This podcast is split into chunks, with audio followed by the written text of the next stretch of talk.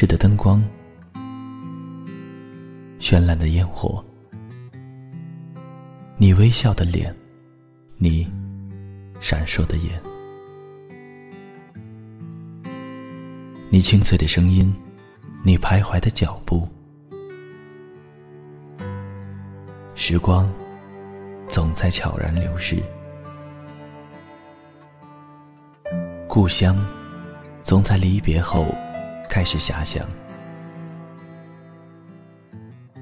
生活总在平凡中流淌，梦想总在暗淡后发光，爱情在你伸出双手的那一刻拥抱希望，给时间一场旅行，让我们在时光的静止中。沉睡在声音的世界。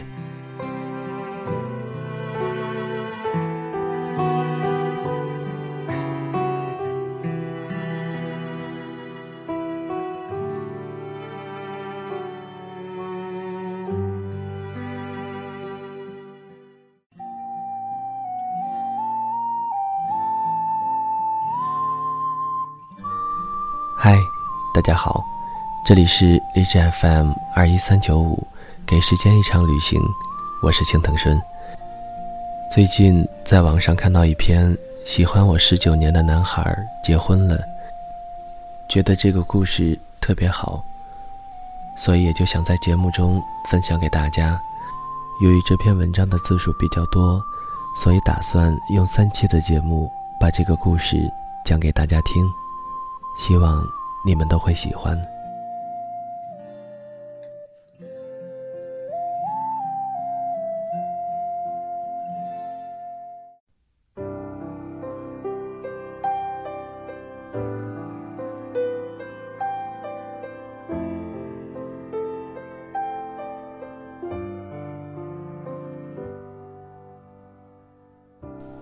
夏天，周末，有晚风，有暑气。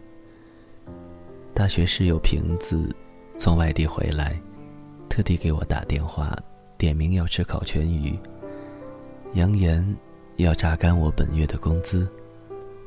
我在电话里调侃说：“只要你能吃得下，我请你吃光整个松花江。”许久没见，瓶子。竟然丰腴了不少。我俩坐在雾气缭绕的鱼锅旁边，从当年大学生活聊到如今的工作，从大热的韩剧《来自星星的你》聊到谢霆锋和王菲分分合合，聊着起兴，瓶子要了两瓶酒，说这样才算是意境。我为了他的意境，先干了一杯。瓶子夹了一块鱼肉，说：“好好，网上有一个特火的文章来着，叫什么？我喜欢了十年的姑娘，今天结婚了。哎，多可惜啊！”我哟了一声，说：“这么巧？”他不明所以：“什么这么巧？你喜欢的姑娘也在今天结婚了？”我说：“哪能呢？”我是说，喜欢了我。我掰了下手指头，数了数，接着说：“喜欢了我十九年的那个小子呀，今天也结婚了。”瓶子瞪圆眼睛问：“你说谁呀？我怎么不知道？”我说：“你哪能知道？谁都不知道。”瓶子嘿嘿傻乐：“小伙子长什么样啊？”让我见识见识。我掏出手机，翻至一张照片。照片里是某年冬天，我和一个男孩在广场上看冰灯时的合照。他穿着黑白色的羽绒服，耳垂被冻得通红。由于身高很高，他将手臂搭在我的肩上，侧头看着我，表情。似乎是微微的不悦，因为那两条极是浓密的眉毛是皱着的，在斑驳的冰灯下，异彩流光。照片上映在我脸上的光线有些暗了，看不清表情，只是大概觉得神情是在瞪着他的。远远看去，两个人竟神奇的有一些深情对视的味道。瓶子接过去，醉眼朦胧的看了半天。我估计，他是在对焦。过了一会儿，他咿咿呀呀的叫：“哎呦，这不是你大学时候吗？这小伙是哪院的草啊？我怎么没有见过呢？”我说：“哪个院也不是。”瓶子撇撇嘴说：“你不说他今天结婚吗？新娘长什么样？比你漂亮吗？”有多好看？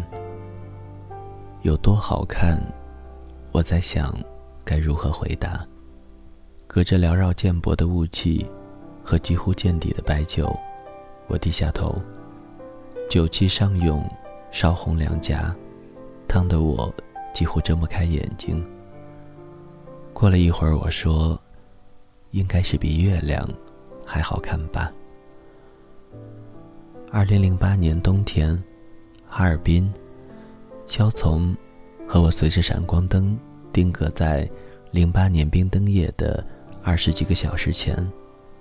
他还在大不列颠潮湿的阳光下装绅士，或者拿着课本攻读他学的比死还难受的金融。而他出现在我面前的时候，只有一句话。他说：“和好。”我回来了。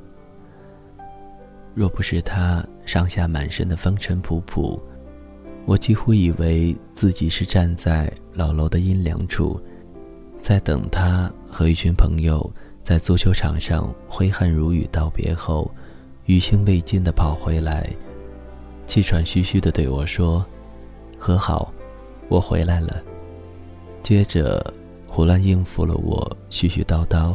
告诉他剧烈运动不能马上喝水的嘱咐后，兴致盎然地讲着他今天踢了多么好的球。那个胖子长得比球门还宽，却总是守不住球。那个小子运球还算厉害。好似寻常往事。我已经不记得是怎么记住肖从这个名字，也不记得我和他说的第一句话。就像我不记得生命中是如何叫出第一声妈妈。妈妈就是妈妈，肖从就是肖从。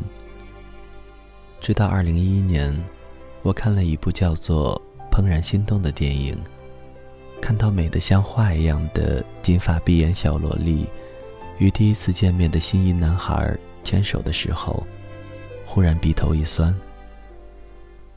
我万分肯定，肖从跟我一样，什么都记不住，因为我们俩的初次会面，比电影里的小男女主角还要小，见面不打得你哭我嚎，就已经不错了，一定不会和气美满的牵个手。我和肖从从小就住对门，常是我回家上楼掏钥匙，插门锁。还没等开门，对面的门就能循着声音慢慢悠悠地打开。然后是肖从，他拉着拖鞋，穿着四方大短裤，懒洋洋地倚在门框，往往细长的眼睛半梦半醒地看着我说：“我有点饿。”然后等我打开门说：“过来吧。”他便直接轻跳着大迈一步。从那一头的门槛上，跨到这一头的门槛内。因为肖从，我从只会煮方便面，到最后能够熟练地做一盘上好的糖醋排骨。但肖从始终都说，我妈妈的手艺要比我好。在这一点上，我认为他绝对是在奉承我妈。我好几次逼他说实话，但是他。一直坚持撒谎，肖从的蹭吃蹭喝皆源自于他常年空荡荡的家。或许，那已经并不能称之为家。他的父母在外地经商，常年不曾见面，从小便将他托付给五十多岁的奶奶。小时候好些，肖奶奶贴心照料，待肖从长大一点，能跑能跳，会自己吃饭的时候，便天天随着一群友人，在麻将桌上吃播大战，实乃老当益壮。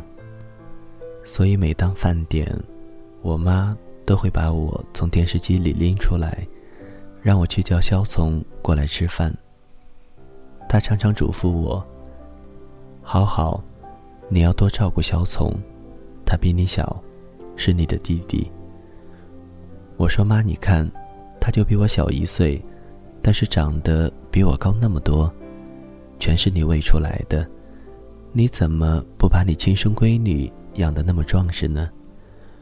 我爸说：“女孩瘦一点好看。”从小到大，我和萧从，仿佛从来都没有分开过一般。我们同一所小学，同一所初中，甚至同一所高中。小学时，下课回家的铃声一响，他就会准时出现在我们班级的门口，等我一起回家。有一天早晨起来，我的两边脸肿得像巨型馒头。早晨刚进教室就被班主任叫过去，他仔仔细细地盯着我的脸看了半天，然后跟我说：“和好，你今天先回家吧，你这是腮腺炎，会传染的，等好了再来上学。”然后。我在班级小朋友避之不及的惊恐目光中，被班主任不容置疑地遣回了家。当天黄昏，本是放学的点，萧从却迟迟不归，急得萧奶奶麻将也不打了，一直在楼底下踱步转悠。直到一个小时后，萧从才慢慢悠悠地从远处走回来。肖奶奶上去，刚要劈头盖脸的教训他一顿，却看到他那张小脸上青一块子一块的挂了彩，顿时又惊又心疼，问他怎么回事，是不是在外面打架了？肖从的小脸上那个时候还是愤愤的样子，他理直气壮地说：“没事。”就是跟和好他们班的一个男生打起来了。肖奶奶问他：“你这孩子，跟小和好的同学打什么架啊？人家同学都比你大一两岁，你打得过人家吗？”他扬起脸说：“打得过，我都把他打哭了。谁让他说和好快死了？”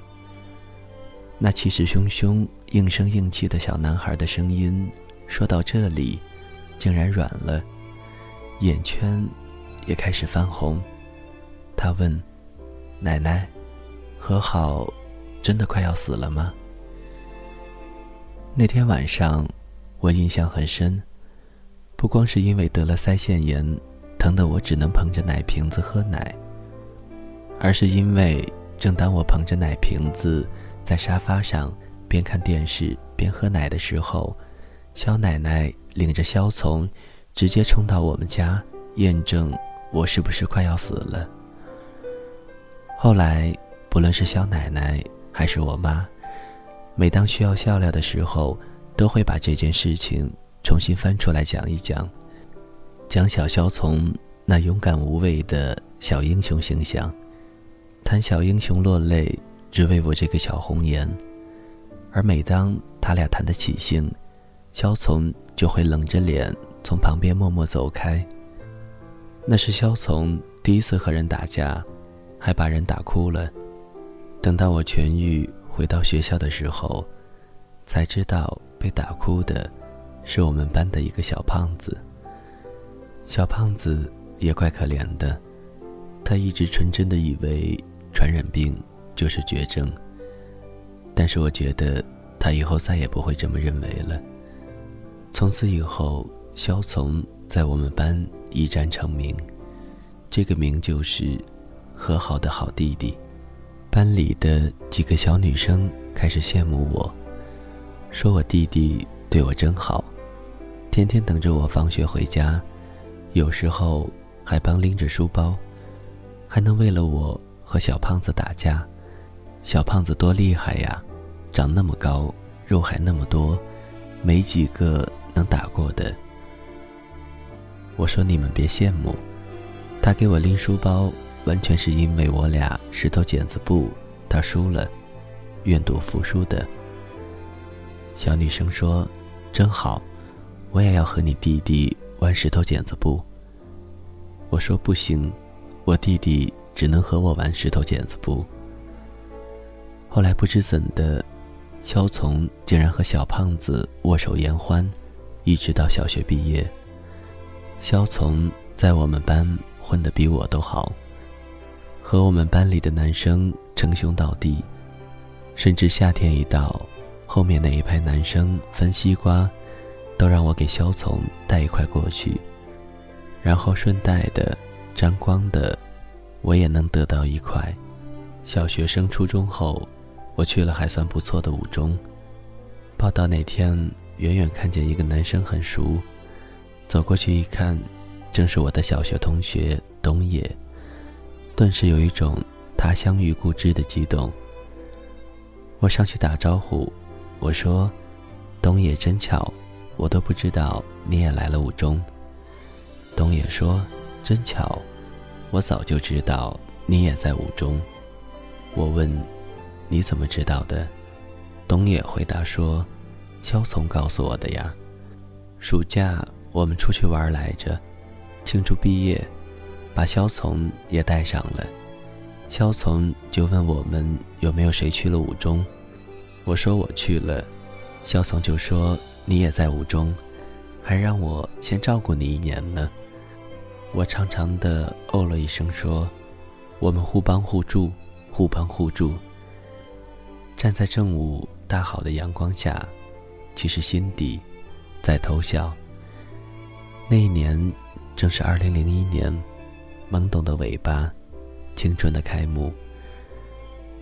我一直都没有深究董野说的那一句“先照顾一年”，或说我把侧重点都放在了照顾上，却忽略了“先”和“一年”。也自然未曾想到，也许早在得知我会去五中这个消息之时，萧从就已经决定一年后自己也要去那个听说叫做五中的，也不知是好是坏的陌生的学校。上了初中后，我回家的时间开始比萧松晚，也不再有人陪我一起回家，不再有人在回家的路上输掉了石头剪子布。帮我拎书包。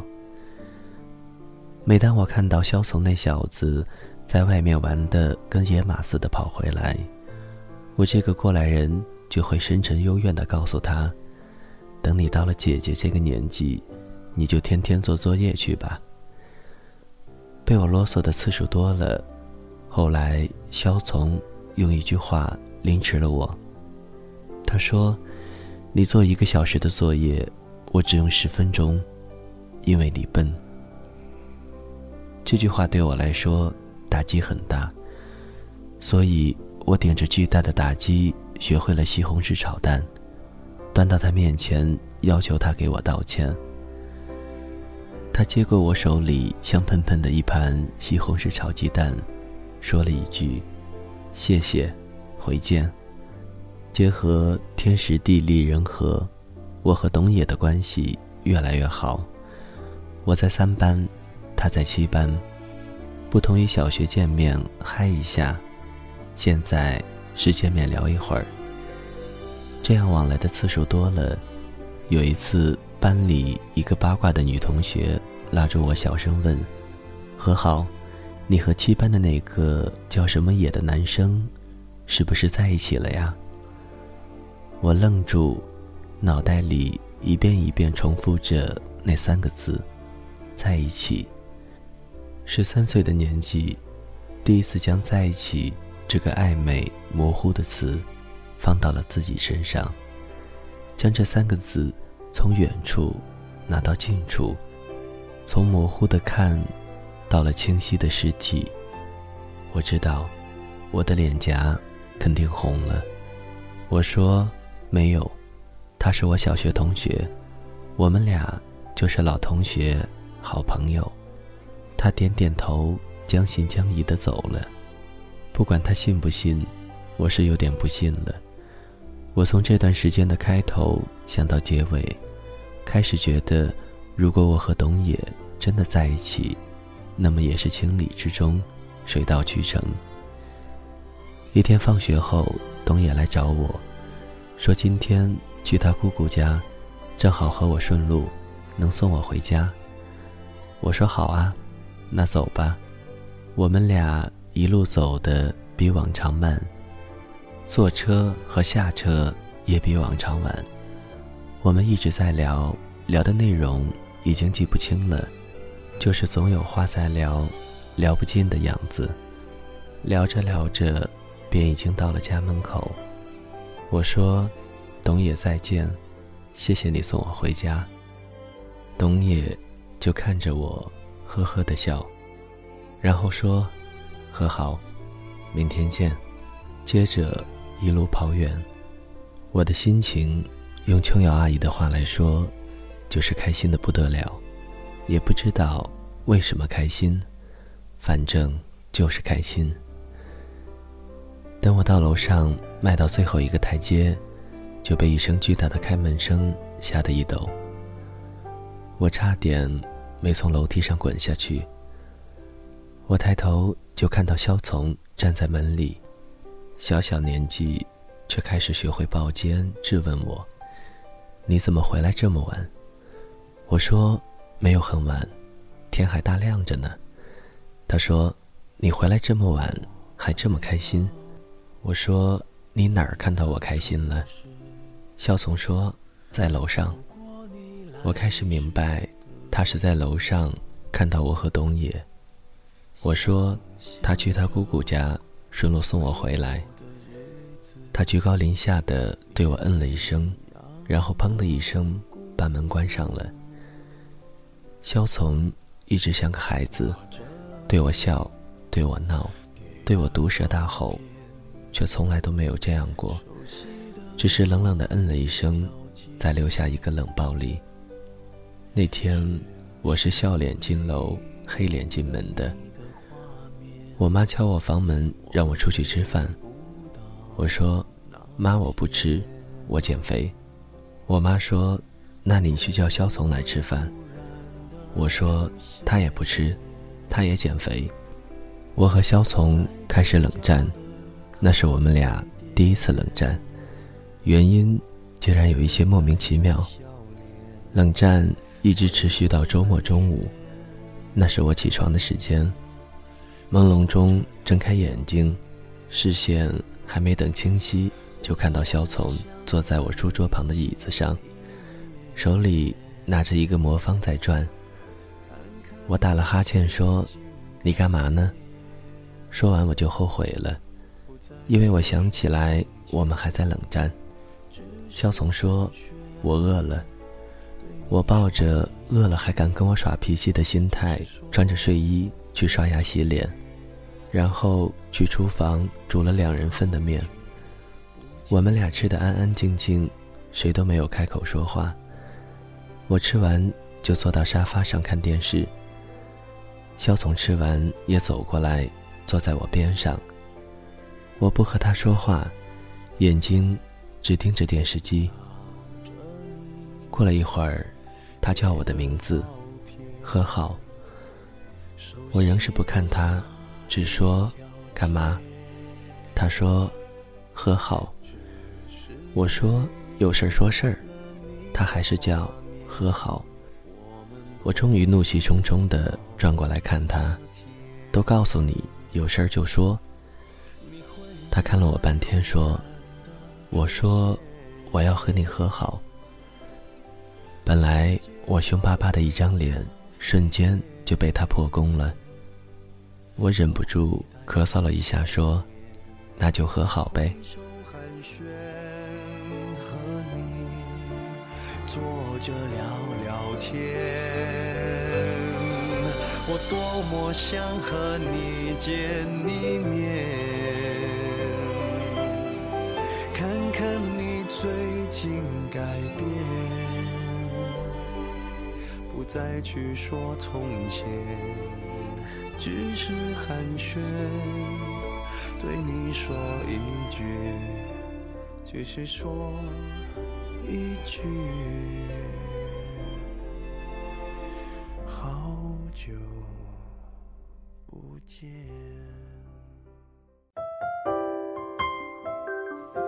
谁的声音清唱婉转流年？